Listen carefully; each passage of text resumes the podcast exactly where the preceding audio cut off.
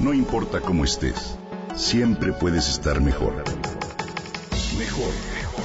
Con Reavivadas.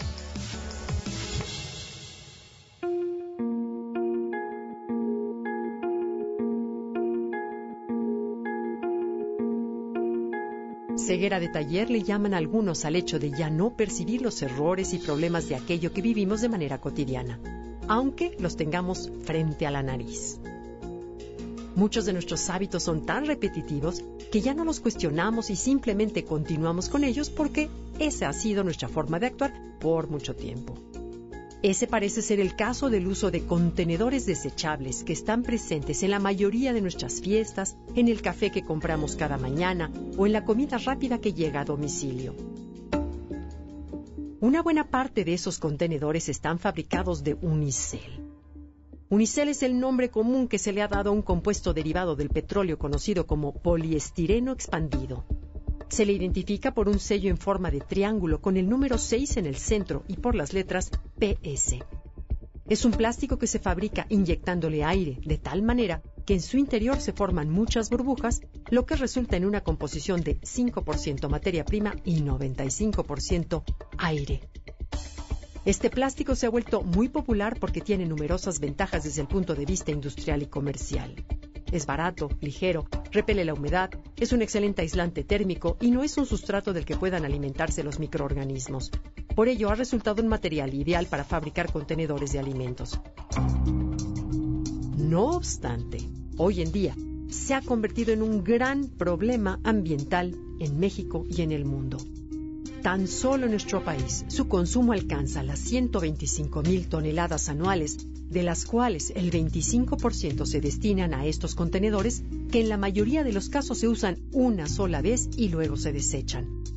Una vez desechado, este plástico comienza a fragmentarse en piezas cada vez más pequeñas y nocivas hasta convertirse en micropartículas, las cuales pueden persistir por varios cientos de años al ser resistentes a la degradación biológica.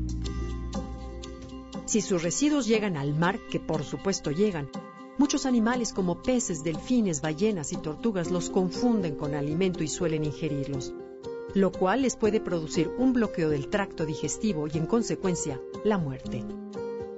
Además, si el unicel se quema, produce gases altamente dañinos.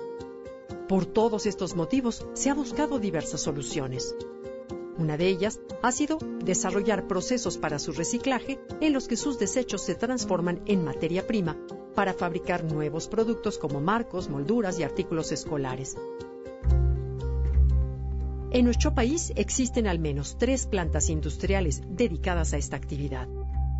Otra solución ha consistido en encontrar materiales sustitutos como algunos polímeros biodegradables derivados del tamarindo o de hongos comestibles que han sido desarrollados por estudiantes e investigadores mexicanos.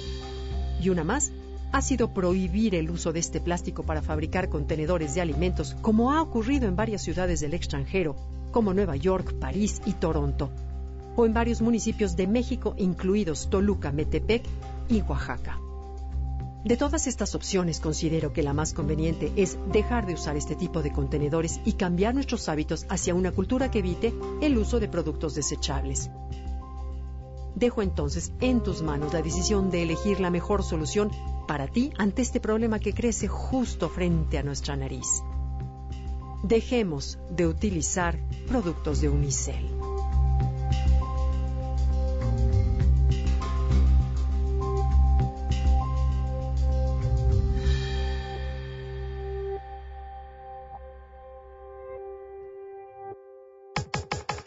Comenta y comparte a través de Twitter. Gaby-Vargas. No importa cómo estés, siempre puedes estar mejor. Mejor, mejor. Con Gaby Vargas.